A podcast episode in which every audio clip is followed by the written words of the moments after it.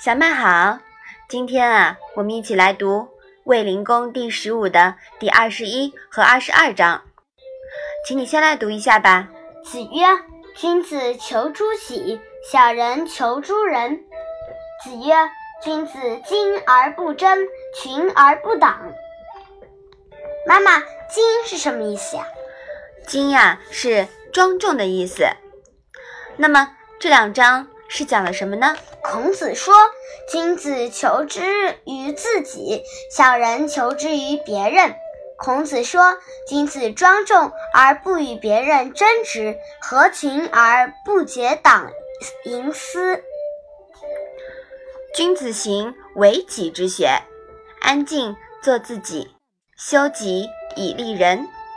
小人呢，则喜欢依赖他人。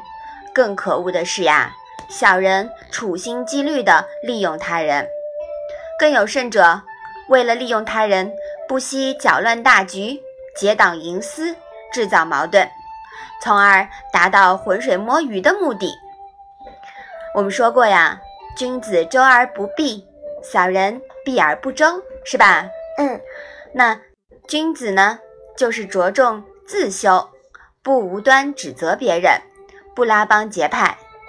而小人呀，从来都是先告状的。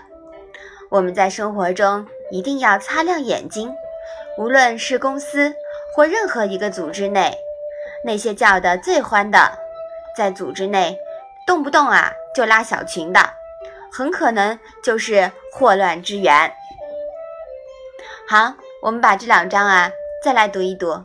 子曰：“君子求诸己，小人求诸人。”子曰：“君子矜而不争，群而不党。”嗯，君子求诸己啊，自己的事情自己做，是吧？嗯嗯，我们把这两章呀要学好。那我们今天的《论语》小问问呢，就到这里吧。谢谢妈妈。